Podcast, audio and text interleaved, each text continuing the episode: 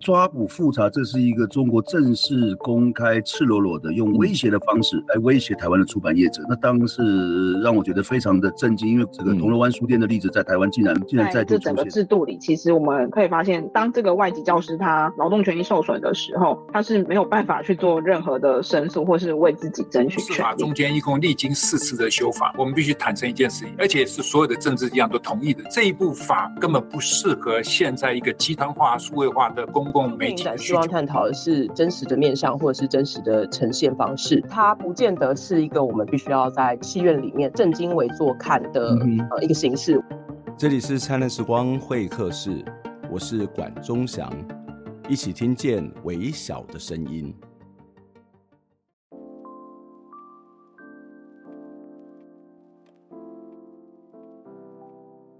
我们的节目一般是在周日晚上八点上线。不过，在上周四的傍晚，应该有些朋友听到我们上传的灿烂特辑。这个特辑是阮国飞事件的回顾之一。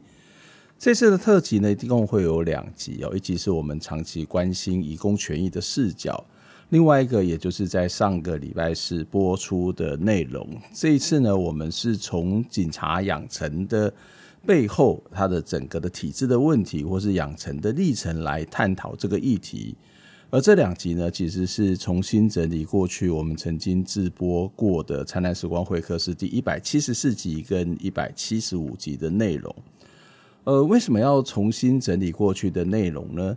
一方面是因为纪录片这一部《九枪》已经上映到院线了哦，我们希望有更多人可以关注这一部重要的纪录片。特别是影片当中的密录器呈现了警察开九枪击毙阮国飞的这个真实画面，这一系列的影片呢，引起了非常多的讨论。我们也希望能够透过这部纪录片的放映呢，更进一步的把警察的养成过程来讨论得更清楚，来呈现这件事情。所以，所以我们就把过去的节目重播。那另外一个原因，其实是《灿烂时光会客室》已经直播了四百三十四集，大概有十年的时间了吧。其实我也没有特别的去计算哦。不过两三年前我们才开始在 Podcast 上线，所以过去有些重要的精彩内容，可能我们的听众朋友错过了。所以呢，我们就想说，那我们就把这些内容整理起来，跟大家分享这些重要的事件跟观点。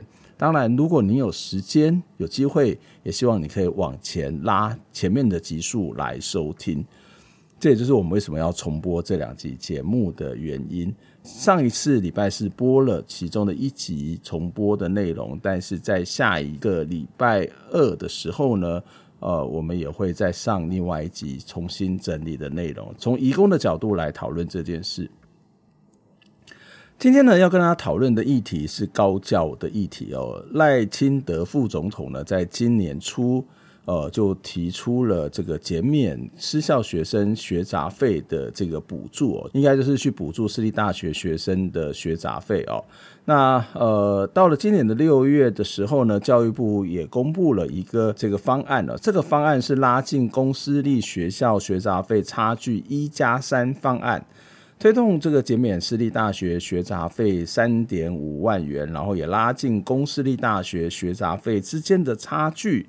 那有人认为说，哇，这个政策真的不错。的确，我也觉得政策的本身是不错的，因为它可以减轻学生跟家长的经济负担。但是也有人会认为说，这其实也只不过是政策买票。那长期关注这个议题的高教工会，他们也发表了一个声明，表示。这样子的一个做法呢，政策方向是正确的，但是仍然有不足的地方。为什么高教工会会这么说？补助私立大学学生三点五万学杂费够不够呢？那高教经费的比例占整个国家的预算的支出是多少？还有补助学杂费就能够去救一些大学吗？那有些私立大学或者是公立大学都认为被认为是有很多的弊端。那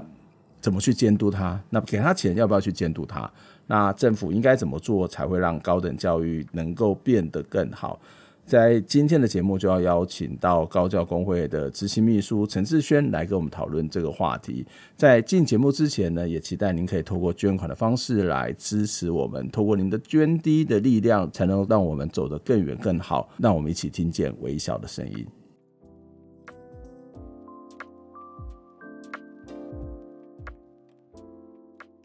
志轩你好，哎，东海老师好，各位观众好。哦、嗯，现在志轩来跟我们一起谈这件事情，不过还是要做一个，一开始还是要做一个声明，就是我是高教工会的成员，所以来讨论这个议题，那大家就自己来做怎样的判断。所以我们还是要做什么利利益的这一种一开始的声明，跟大家做一个呃一个一个说明。好，那刚刚我们提到说，其实。明年应该会这个对学学生啊，特别是私立大学学生会做这个学杂费的补助，有三万五千块啊。那实际上我觉得，如果是私立大学学生，我会蛮开心的。那作为一个大学的老师，我也蛮开心，因为我自己在公立大学、在私立大学教过。而我我当赖清德提出这个案子的时候，我我当时就写了一个，在我脸书上面就发了一个文，就是说，呃，我以前在世新教书的时候，然后。同学有大概问他有没有助学贷款，我，班上大概有一半。那但是在中呃在中正教的时候，事实上助学贷款的人就相对是比较少，而且少蛮多的。然后同学们他们其实，在助学贷款对他们经济压力很大，所以私立大学学生打工的人数也比较多。所以我觉得这个案子出来，其实对于这些私立大学学生是有很大的帮助。嗯、那呃，我们刚刚在一开始也提到，高教工会并没有完全反对这样一种做法哦。那但是你们其实表达是一种叫做方向正确，可是呢有一些不足的地方，可以先简要的说明呃高教工会对这件事情的看法吗？对，就其实工会一直一概性的立场都是认为我们的高等教育应该要往公共化的方法去、嗯、方向去前进。那以台湾目前的状况来讲，其实是公部门对于高等教育投入的经费是现在是不够多的。嗯，所以这一次有这样的一个方案，它去弥平了公私立大学的学费的差距，我们会认为它的确是政府投入了更多资源在里面。的确是有一些些帮助啊，所以我们会认为这个方向是正确的。嗯，但是它也有一些不足的地方，就是说，到底这样的一个政的政策，它有没有代表说台湾整个高等教育往公共方化的方向前进？嗯，其实还是打上一个问号的。就是我们还是有一些一些事情需要观察。一个是到底除了这种学费补助之外，嗯，这种一般经常性的补助，它会不会增加？还是经常性的补助是什么？就比如说投入更多的资源，补助更多的学校的一些经费之类的，这些东西它会不会增加？还是说就只是像一个政策性的买票一样，就是我们只补助学生的学费？然后另外一个是说，现在私立学校它拿了补助，但很多时候私立学校它并没有受到应有的监督，比如说。他们的董事会的一个运作，包括他们的校长的遴选，其实都不像公立学校有相关的一个规定，可以确保它的公正性跟。因为很多时候私立学校变成是家天下的这种经营方式，甚至是他们的校长可能就是董事会遴选，董事会决定一个人选，其实都缺乏一个公共监督的一个保障哦。包括我们现在也在出一个学校的案子，是那个学校它其实是财务没有问题，但是它发生大量解雇的状况，嗯，然后但是。他做成这个决议的董事会的会议记录，他其实也不用去向那个主管机关报备，所以我们其实也不知道他们到底开会的内容说了什么，然后就做了这样的一个决定。嗯，所以我们认为在投入那个更多的经费到私立学校的同时，其实我们也要确保说我们的经费的投入是有促进整个教育往更公共化的方向发展。嗯，要不然就可能只是补助特定的财团，补助特定的私人来让他们在里面。就去搞他们的那些市场化的一个教育的经营，那这个也不是我们所乐见的的趋势。嗯，所以这边会有两个部分，一个就是呃政府去提供了这些补助，那原则上高教工会觉得这个方向是对的。可是这个方向对可能会有两个部分，一个就是呃对于私立大学真正的经费上面。啊，例如说学费有了，但是其他够不够啊？嗯、那另外一个部分就是，告这些私立大学本身的公共性，例如说它的管理、经营方面有没有受到公共监督？嗯、这我们大家会继续来谈。不过，我想先请教在前面的这个部分，就是给学费提高学费，让学生可以去缴得出钱来，然后去读。嗯、那这也不是就是一种在经济上面对私立学校的支持嘛？嗯，对，因为我拿到钱我就缴学费嘛。啊，如果没有拿到钱，我就。不不，没有学校可以读了，或者说我缴不出学费嘛，嗯、或者我可能就放弃了嘛。那但是有这些钱进来，这个有点像陆生，过去一大堆的陆生，嗯、很多陆生来，事实上对很多的私立学校来讲是一个非常重要的经济的基础嘛。嗯嗯嗯。所以这个没有办法去解决他们在财务上面的困难嘛？哦，你是说光补助光学费？哦，其实我觉得台湾的台湾的私立学校的经费，它有一个很特别的一个地方，就是它大概有所谓的六成都是依靠学生的学杂费对来来来支撑的哦。嗯、那其实真正靠公部门的补助啊，是只有两成而已。嗯、这个现象其实在世界各国都也是非常少见的哈。就是如果看我们台湾投入在高等教育的经费来看哦，如果合计公司部门的话，大概跟 OECD 国家的水准差不多，就是大概一点四。嗯，可是呢，如果我们把公部门跟私私部门的费用拆开来看的话，嗯、就会发现我们台湾其实投入公部门投入的经费只占了 GPT 的零点三九，嗯，百分之零点三九。哦，这个跟 OECD 的国家的平均是差很多的哦，因为平均是百分之一哦，嗯，我们不止远远不及，那甚至可能是。排在最最后面的一个倒倒数的最后一名的一个位置，这就发生了一个很很很荒谬的一个事情哦，就是我们扩展了我们的高等教育，但是我们这个高等教育并不是依靠所谓的公部门的经费支撑起来，而是依靠这些学生，依靠我们的人民的一个学费把它给支撑起来，这就会这就会产生一个现象是说，学校它其实是会要想办法去赚钱，嗯，要不然的话。他们学校办不下去，而且我们其实是很依赖我们的一个学杂费哈。那其实这样子，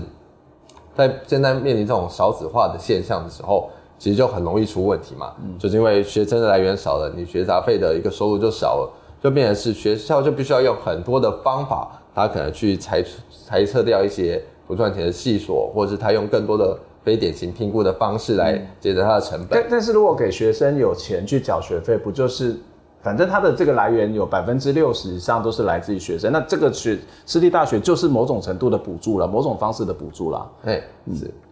所以所以我们会认为说，诶、欸，所以我们会认为说，除了学费以外，嗯、哦，它其实是会需要有更多其他的经费的投入在里面，而去要去改变那一个结构。嗯，我觉得问题就在于是我们的。公部门的经费一直是不足的，嗯，就是我们刚才讲，就是只有零点三九嘛 P 零点三九。那如果我们，呃，如这一次的学费的补助的方案啊，它预期会增加大概两百一十亿左右的一个经费嘛。嗯、那如果依照今年的 G D P 来算的话，大概是百分之零点零八左右，嗯。所以如果我们再把增加百分之零点，对对，如果再加上去的话，其实也大概就是。就是增加到零点四、零点五左右。嗯，哦，那如果我们能够把公部门的经费提高到百分之一的话，嗯，那其实不只是所谓的私立大学可以免学费哈，在公立大学的学费的部分，它其实是也可以，甚至也可以免学费，甚至我们也可以给予学校更多的一个补助，补助在里面哈，更多常态性补助，不是竞争型的补助。嗯，那我们其实是会希望学校它其实是开一个可以比较稳定运作的一个状态下面，它才可以比较。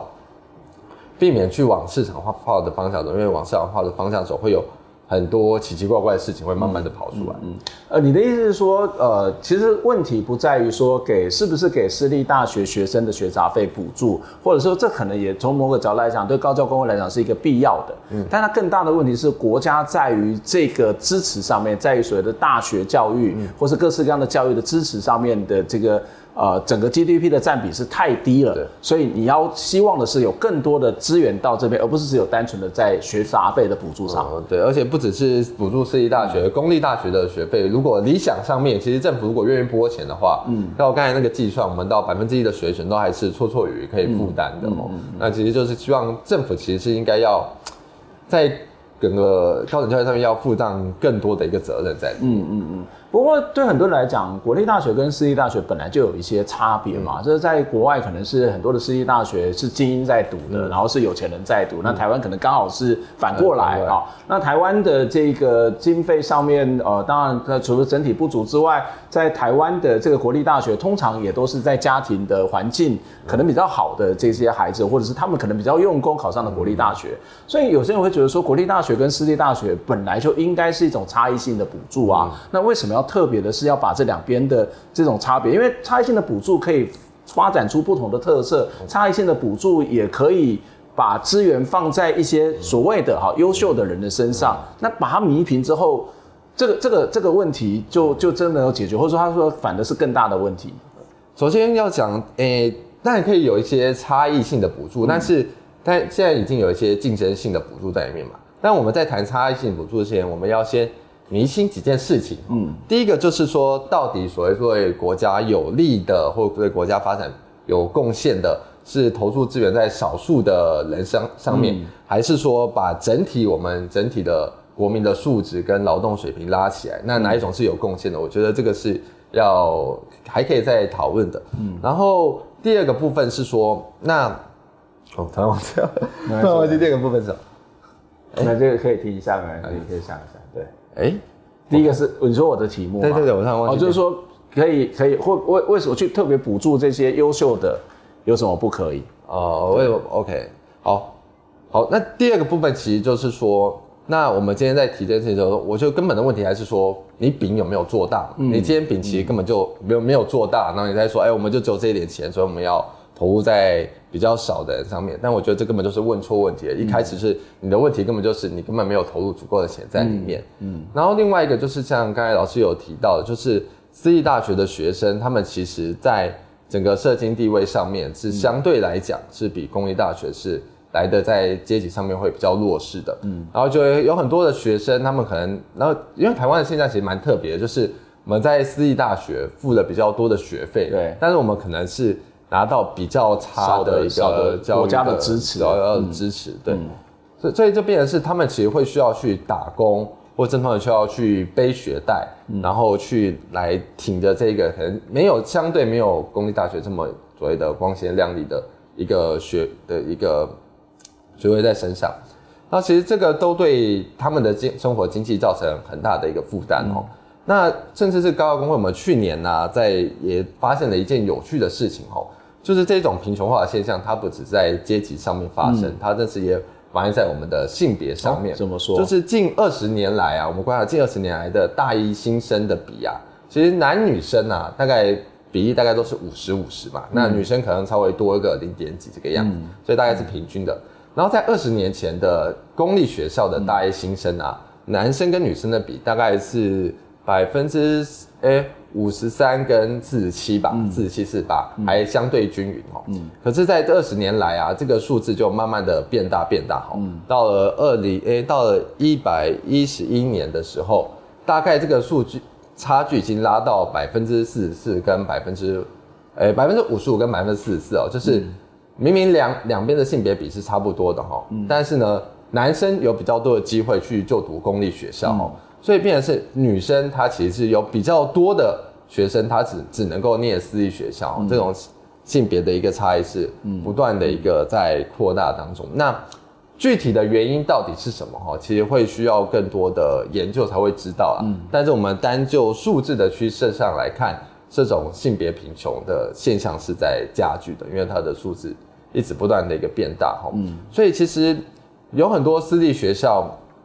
的学生，他们可能都。面临了某一些族群或者某些分类上面的比较弱势一个处境吼。之前，之前我接触的一些在处处理皆有的一个团体哈，他们会说，为什么人会变成一个无家者？对，就是因为呢，我们在各种社会体制中层层的被一一层一层的漏接，所以我们最后掉出体制外面，变成一个无家者。那我觉得在在私立学校上面，它也慢慢的有这样的一个现象产生哦，就是我们有一些。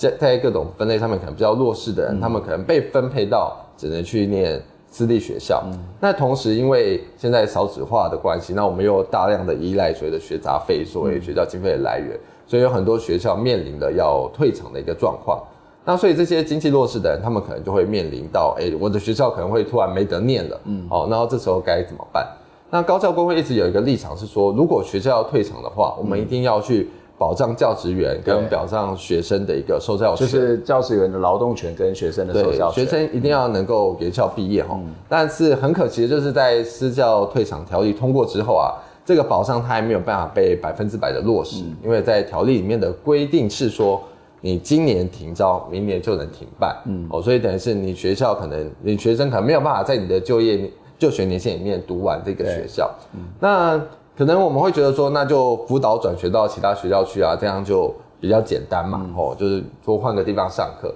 可是对于很多经济弱弱弱势者来讲，那个移动换一个地方，对，移动是一个成本，而且移动不只是空间的转换哈，它还包括各种你个人生活的所需的脉络都绑在一起哦。所以我念这个学校可能包含了，哎，我跟家里的关系，我能不能有没有钱住在外面，住住在家里，然后我打工的时间我能不能安排，我在那边有多少的收入，所以他就不光只是说，哎，我换一个地方去上课而已，很多是跟他生存相关的问题绑在一起的。所以我们也会发现说。现在这些辅导转学的学生啊，他们的休学跟退学的比例其实是远高于我们的平均值的，嗯，就是比如说一般学生的休退学比例的平均值，嗯，所以其实这样子的一个辅导转学，它是有一些风险的，嗯，哦，所以其实这些私立学校目前我们这么仰赖所谓的学杂费，哦，那包括政府的经费投入不足的状况下面，其实它是相对于你就读公立学校。来的有更多风险的，yeah, yeah. 然后也有很多更多经济弱势的人被我们的体制安排在念这些很有风险的一个地方，所以他们可能不只是要背着学贷，可能在就学期间他可能也要做一个决定，我要继续背这个学贷，还是我就放弃这个学位，赶快来赚钱来来来来还这些钱，所以这其实都会造成这些弱势者他们好像被骗进来说，哎，你读大学是可以帮助你在职业上面有些发展，可是其实你是。被骗进来一个对你的生活上面更加不稳定的一个状态里面。这很多的研究都已经指出说，在台湾读公立大学，特别是这个所谓的顶大，就是就是说台大这样的一个学校，他的学生跟他们家庭的所得、阶级等等背景是有非常直接的关系哦。那但是其实不是只有这样子的一个家庭的所得、阶级的差别，它其实上刚刚志渊提到一点蛮重要，是所谓的区域。就是城乡之间的这种差距，也会影响到这些所谓的学生的就读、受教权等等的问题。所以。呃，我自己的观察当然不是一个很明确的这个研究，是你会发现乡村型的科技大学，特别是乡村型的私立科技大学，有非常高比例是当地人在就读的，或是临近县市在就读。可是他们为什么会去就读这个地方？有可能是因为呃离家近，有可能是因为他在呃过去的得到的教育的资源，不管是家庭的教育资源，或者是学校教育资源，相对下没有那么好。那所以他可能在学业的表现上面，可能也不见得会能够跑到那个非常前端，在考试之下很难去考到这样。特别是我们现在的很多的考试的制度，可能更更困难，就是那个阶级的落差。我常常在讲说，现在的一零八课纲很吃家庭的这个这个家里面的这个文化资本，这个经济资本哦，就是如果这个。有没有没有那么强的话，但是对影响也会更大哦。所以当这些私立大学不见了之后，私立的这些学校的学生，如果是住在附近的话，他可能得要离离乡背景，然后或者是他以后考试的时候可能要去台到都市到台北，然后我们一直在讲说弥平城乡差距，我们要去谈说城乡发展的均衡，我觉得那是更不可能。所以这个是一个很大的一个问题。不过我们先休息一下，再待会回过头来再请教志轩。那觉得这个补助这个学杂费好像不够，那可是该怎么办呢？该怎么样去做这种相关的补助，让私立大学也可以有比较好的经营方式，然后在不同的地方、不同的区域的人，或者是不同的阶级背景的人，他一样可以享有共同的受教权。可是另外一部分也会面临到一个问题，那很多的私立大学问题那么多，那你给更多的钱。它会不会问题更大？我们先休息一下。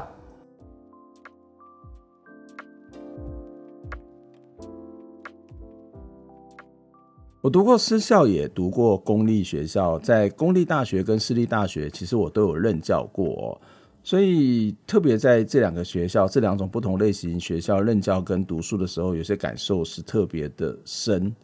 私立学校学生他未必是会比公立学校不努力。那但是我其实蛮确定的是，私立学校学生的学费比较高，所以不少人需要助学贷款的这个帮助哦。那这我在两个学校，在世新跟政大都问过，说有助学贷款的同学请举手。那非常清楚的发现哦，世新私立大学要需要助学贷款的人是非常非常的多。那在前几年我问这个问题的时候。呃，中正大学至少在我问的班上是没有人举手的，你会看到那个落差就非常非常的大。那换句话说，这些私立大学的学生在努力学业的同时呢，还得赚自己的学费跟生活费。那许多人都还没有进入职场，他就得打工还债哦。那这样的人怎么会不努力呢？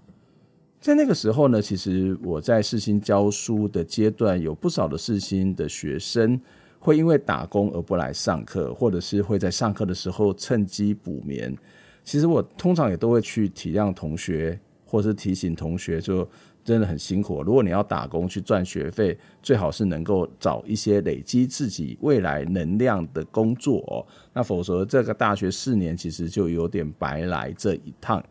那这就是我自己在私立大学跟公立大学念书跟教书的一些非常直接的心得哦，所以原则上我是赞成去协助私立学校的学杂费，但是其实呃，就像我们等下会再继续讨论的是，那整个国家的公平性到底是什么？这是一个可能要很多人会去关注的点。另外一个部分是，其实整个的问题是在于私立大学它长期缺乏的监督。然后有很多私立大学，事实上是属于家天下的。你虽然补助的是这个私立大学学生的学杂费，事实上也是变成是另外啊、呃、这些私立大学学校的另外一种的收入。那这也就是在补助这些私立学校。那在补助私立学校同时，是不是也应该有更多的监督的方式，或者是更让这个私立学校的董事会或是财务更加的透明呢？接下来我们要持续请高教工会的执行秘书陈志轩来跟我们继续讨论这个话题。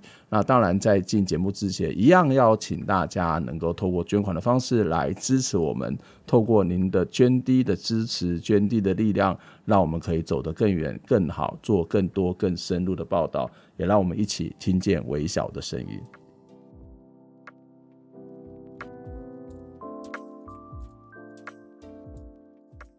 欢迎再次回到灿烂时光会客室，我是主持人管中祥。今天在节目当中跟大家邀请到来宾是高教工会的执行秘书陈志轩，志轩你好。你好。嗯，刚刚志轩也跟我们分析了，在目前的这个政府的行政院赖清德之前提出来，那后来行政院拍板。的这个所谓的学杂费补助的一些问题跟盲点，或者是它可能会有一些不足的地方。那我要接下来针对这个不足的地方来继续跟大家讨论，因为刚刚志轩也提到说，从高教工会的立场，觉得这个补助的方向是正确的，但是这个补助的方法其实没有办法真正的去解决目前的私立大学或者是学生受教权的问题，包括呃它的阶级性的差异，包括这个教学的办学的不稳定等等哦。那当给钱对于政府来讲，相对之下虽然很呃，虽然应该讲说，虽然我们在 OECD 国家比起来是很低的，可是对他来讲可能是最容易去解决的，因为你要去解决高教的问题，是包括人事啊，包括其他的法律制度啊，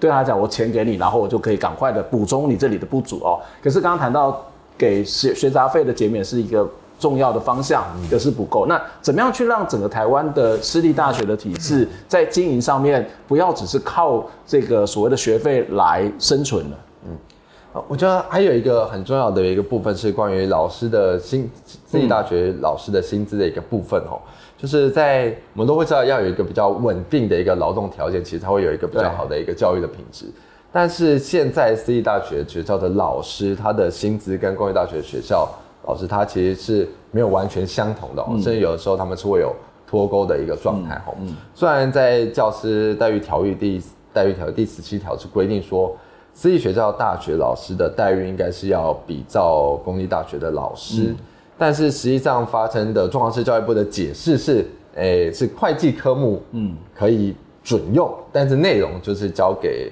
那个私立学校去准用是说，呃，你可以用，但是你不一定要用的意思。对，你可以用这个东西，嗯、但是那个钱是多少，你自己决定啊。嗯，所以就发生一个状况哦，就比如说像是所谓的兼任教师的一个钟点费哈，这个钟点费是他们很重要的一个收入的来源哦。嗯、那私立学校的钟点费，因为这个脱钩的关系呢，所以其实已经将近三十年没有调涨了哈，嗯、这是一个非常惊人的数字，都可以去。申请金氏世界纪录哈，嗯、那那教育部他的方法是说哦什么啊，我就给你一些补助哦，然后呢，那那去鼓鼓励私立大学可以去调整说这个兼任教师的一个钟点费，但是很多学校他可能就想说，哎，我我就是宁可不要花。就是我不要花那些钱，所以我就宁可不要拿你那些补助。嗯、所以其实兼任教师他们的一个待遇也都一直没有提升哦。嗯、所以我们都会认为公部门这个时候他应该要负起更多的责任，就是你就是全额补助的一些调整的费用，而且我们应该要明定说他的待遇应该是要跟公立学校一致的吼，嗯嗯、就像是明年我们刚好也是要那个。公立学校的那个对学术研究调剂，我们公立大学老师蛮开心的，对本凤条嘛，然后那个学术研究加给加十五趴嘛，对，就是很难得会学术研究加给会加。对，现在现在的状况是呢，本凤的部分呢大概没有问题，这个就是比照公立大学，但是说私立大学在本凤对对对比照公立大学，OK。但是学术研究加几的部分，因为是交给各校自行决定，嗯，所以这个东西到底会不会？因为为什么会有这样的差别啊？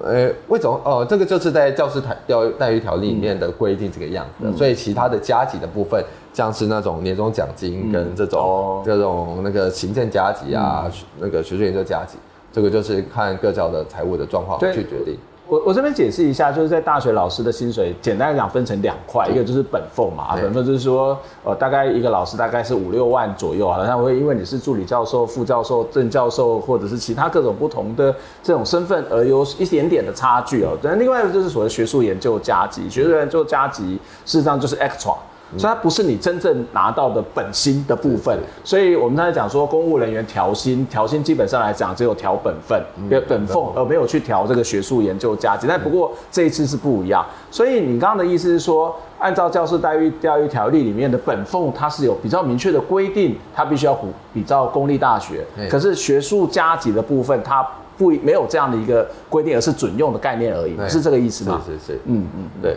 所以就变成是说，到底明年那个学术研究加急会不会调，我们不知道。虽然教育部有个态度说，哎，可以补助五成以上，嗯，但是因为他们也明没有明确的说你应该要调整这个东西，所以我们也很担心，说不定就会跟补助五成以上是什么？教育部的另外拿钱来补助私立大学的老师的学术研究加给，对对对，嗯，所以就也很担心说，到底会不会就跟之前的那个。调整中等分的状况一样，其实很多老师他的待遇条件是没有、没有、没有增加的，嗯，所以我们会认为说，教育部应该要在这些教师的一个待遇上面，他其实是应该要负起更多的责任，嗯，就是投入更多的经费来帮助弥平所谓的私立大学老师的一些诶各种的薪资待遇啊，都可以去比照公立大学，因为私立大学的老师他们已经在一个。如果他在一个相对的比较不好的一个劳动的一个条件下面的话，他其实也很难去发跟公立大学老师一样去发展他的一个专业的一个能力。嗯嗯、特别是很多时候，现在又有很多学校的经费是仰赖于学杂费，跟仰赖于学校要自己去弄钱，变成是这些老师他们在劳动的过程中，他们也变成是要想办法去帮学校赚钱，嗯、就可能他可能要。到处去什么高中去招生啊，就要拉到公立大学也要我们也要去招生啊，或者是说他要怎么样去把学校的场地租出去啊，赚赚钱或什么的，所以这其实都会对这些老师的一个待遇，其实或者是对他们的一个学术专业，都会有一些影响。那其实就也很难去提升所谓的私立大学的一个教学的品质，它可能都会因为在一个比较次等的一个位置上面。所以现在高教工会也在针对刚刚谈到的这个公私立大学的这个啊、呃、这个薪资的待遇的落差来发动联署嘛？对对，嗯、就是我们现在有发动一个联署，就是希望明年度的哎、欸、教育部应该要拿出态度来强调说，不论公私立学校的老师，嗯、这个学术研究加起的十五趴都是要一起调升。嗯，同时哎、欸、教育部应该要拿出经费来全额补助这个十五趴的部分。嗯啊，那除了这些这些以外，我们也会希望。教育部可以再拿出更多的经费来支应学校的一个日常性的一个补助，这样子就不不光只是竞争型的补助，而是投入更多的经费，让学校有更多的钱可以在日常的运作上面，让诶公部门在私立学校的营运的费用占比上面可以更加的提高。嗯。现在刚刚有提到说，呃，目前的私立大学的学杂费占了百分之六十。那私立大学其他的经费的来源是来自于什么地方？就是他们各占有多少的比例？国家给国家国家给大概就是百分之二十，政府给百分之二十，其他就是他们的一些私人的捐助这样子。嗯嗯，嗯。所以你会觉得把国家给的这个比例是在调高？对。简单来讲，应该是这么说，就是。哦、呃，在这种不同的经费的财政的来源的项目当中，呃，私立大学的呃这种学杂费占的比例是占比是最高。可它同时也会是一个最不稳定的状态。也就是说，它可能会今年有，还是明年有，不知道。也许政府是一直下去有可能，可它终究会面临到一个问题，是属于少子化的问题。所以，当你这个人数减少，或者说你的办学会产生一些移动的状况时候，这个会变成一个不稳定的裁员。所以，这不稳定的裁员，即使你补补给了这个学生，学生他可以比较没有那么大的经济压力去呃面对他的求学这些问题，可是。从学校的经营上面来讲，这个学校经营可能还是会仍然会处在一种不稳定的状态，所以这不稳定的状态包括老师的呃这个劳动权益不稳定，或是这个老师的劳动权不稳定，或是学校资源不稳定的时候，同样它也会回过头来影响到学生的受教权。而且其实也有一个问题是，到底谁应该要为高等教育的费用负责任？因为如果我们这么大的占比都是所谓的学杂费，我们看起来好像是对所谓的个人你要为这个学校为这个高等教育负责嘛。但是也有很多人会觉得说，那这样子我们应该要尽量的可以让学费自由化，嗯，然后可以让学费可以涨学费啊，来支应那一个高等教育的所需要的一个费用哦。但是如果我们看国外的案例啊，像是英国的案例里面，它如果提高了诶、欸、学费之后，它其实并不会让整体的高等教育的经费增加，因为它其实就是把那个该该用的费用转嫁到学生的身上嘛，转嫁到个人身上。其实政府在高等教育的角色里面。还是消失的哦，所以当我们一直在强调说学费作为一个主要的经费来源的想象的时候，它其实是会让公共化这件事情哦越来越模糊掉，因为觉得好像是哎你自己享用的这一个服务，所以你自己应该要负担这个费用，但其实教育事业它不应该是用这样的角度来看说哎是谁占有了好处，所以谁应该用使用者付费的方法来看待。呃，事实上，公立大学也的是学费也会来自于学费嘛，也会来自于国家嘛，也会来自于捐助嘛。嗯，那当然，它的这个呃公立大学的这个呃国家所提供的资源是比较多。但是，如果我们现在把私立大学的国家资源的比例也提高，那会不会私立大学也变成公立大学一样？那就没有这个差别了。其实我们会希望理想上的状况上面来讲，其实公私立大学的比例它应该是要。颠倒过来，然后就是现在是公立大学是三嘛，私立大学是七。对，但是当我们在讲到高高高教公共化，或者说这个当然教育它作为一个国家重要策略政国家重要的政策的时候，其实国家它应该是要担负更多的责任哈，应该是大家都可以去享用所谓的比较便宜的国家提供的比较稳定品质的高等教育。那如果你有一些，应该是比较像国外的情况是。我们有一个稳定的诶、欸、公立学校的一个基础，大家都可以来念。嗯、那如果你有额外的，你想要做一些怎么样不一样的，诶、嗯欸、特特殊的一个教育体制，我们再用私立学校来做一个补充。但是现在变成不是，是大部分的人哦，嗯、我们都在私立学校的这一个范围里面，对，然后只有少部分的人，他可以享用比较稳定的一个公立学校的教育的资源。然后在台湾的这整个的。的体制里面又变成是你比较有资源的人，你可以去享用比较好、比较便宜、比较稳定的那一块。其他的我们就是在所谓的私立学校的，比如像负担比较高的费用上面来进行。嗯嗯、对，所以我觉得这个其实是一个责任的一个转嫁的一个问题，就是政府还是应该要那个提出更，就在高等教育上面要付出付出更多的责任啦，来来肩肩负起来，不是靠个人来弥补。嗯，那这样的做法就能够去解决我们刚刚在前半段节目提到的这个私立大学的各式各样的问题吧？例如说董事会的专权专擅家天下，或者是我们看到很多就是去变卖资产的状况，或者是欠薪的问题，那这个问题就能够被解决吗？或者说？我给你，我今天公立学校我还可以接受立法院的监督，嗯、那国立大学校长还要去立法院备询，私立大学校长应该不用吧？对，不用。对，那那我给你那么多钱，那谁来监督你的运作？这个私立学校会因此变得比较好吗？所以我们才会强调说，在强调说，我们应该要有更多的公公共监督的机制来、嗯、来监督这些董事会的一个的一个运作的一个方式哦。要不然其实就会变成这个样，就是他们拿了更多钱，然后都在那边乱搞。嗯，但我觉得其实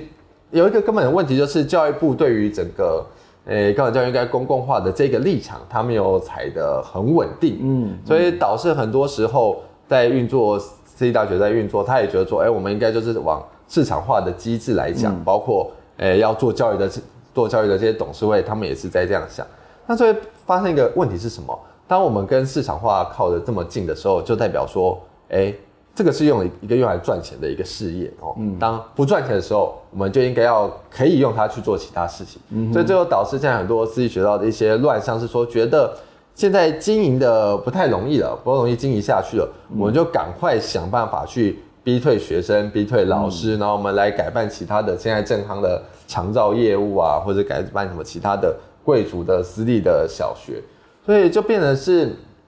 我们都缺乏一个公共化的想象说。这些私立学校的校产，它其实不是董事会自己去赚钱经营来的。嗯、这些校产的累积，事实上是来自于公部门的补助哦，学生的学杂费跟一些社会的捐助来的。所以它其实是一个集体性公共财的一个概念哦。嗯、所以就算说，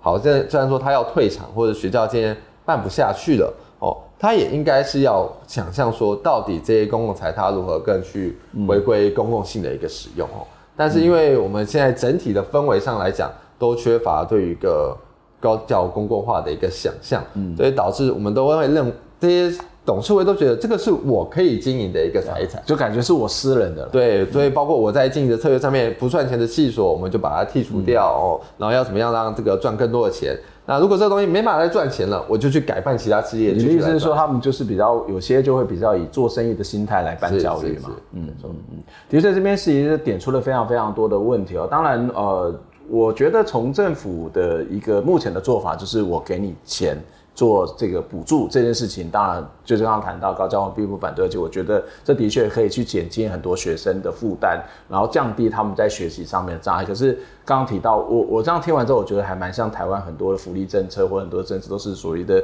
残补式的，就是我就是给你钱，然后但是不是真正的去解决那个制度上面结构的问题，我是那个大的方向跟定位。恐怕都要更多要值得讨论，也就是不是只有说啊，我们要去提高这个学生的这个学杂费的补助，或者是老师的劳动条件，而是本身在教育的定位上面，或者他有没有公共监督跟公共治理的这种精神，可能都是更重要的事情。对，包括就是私校的董事会，嗯、那教育部在核可的时候，他到底有没有对于董事会组成有更多的监督？因为现在也发生很多。秃鹰财团的事情，就是他们透过捐资，然后来换取董事会的席位。但是我们会认为说，你既然要捐钱做教育，那也就是捐钱嘛。捐钱跟你有没有董事会的席次是有两回，是两回事的。就是我们工工会这几年也一直在谈所谓的中信金的一个案例，就是他们就是他们用台彩的钱去捐助那个金国管理学院嘛，然后后来就把它改制成他们的中信金融管理学院。但是在这个过程中，他去办一个新的教育，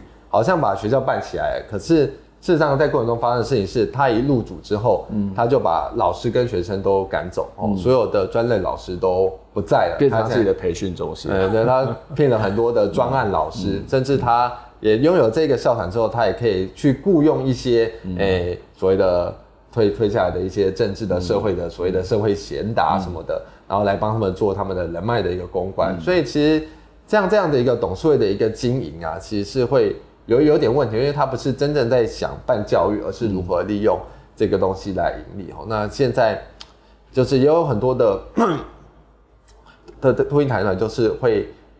盯上所谓的即将要退场的一个学校，所以我们也会觉得教育部在这个过程中，他在董事会的的审核上面，他其实是要更加的小心的哦，嗯、就是到底哪些人他们是用心要办教育的，哪些他们可能是。至于校产，或是他想要把学校改办成什么东西，嗯，其实都会需要更多的监督。嗯，OK，今天非常谢谢志轩来跟我们分享，就是一个好的政策不是只有给钱，而是整个体制能不能透过这个过程当中来做更大的改变。嗯，啊，我们下次希望有机会再来跟志轩请教相关的问题，大家持续来关心这个我们学费高学费的政策以及公私立大学体制上面的差异。我们下次再见，拜拜。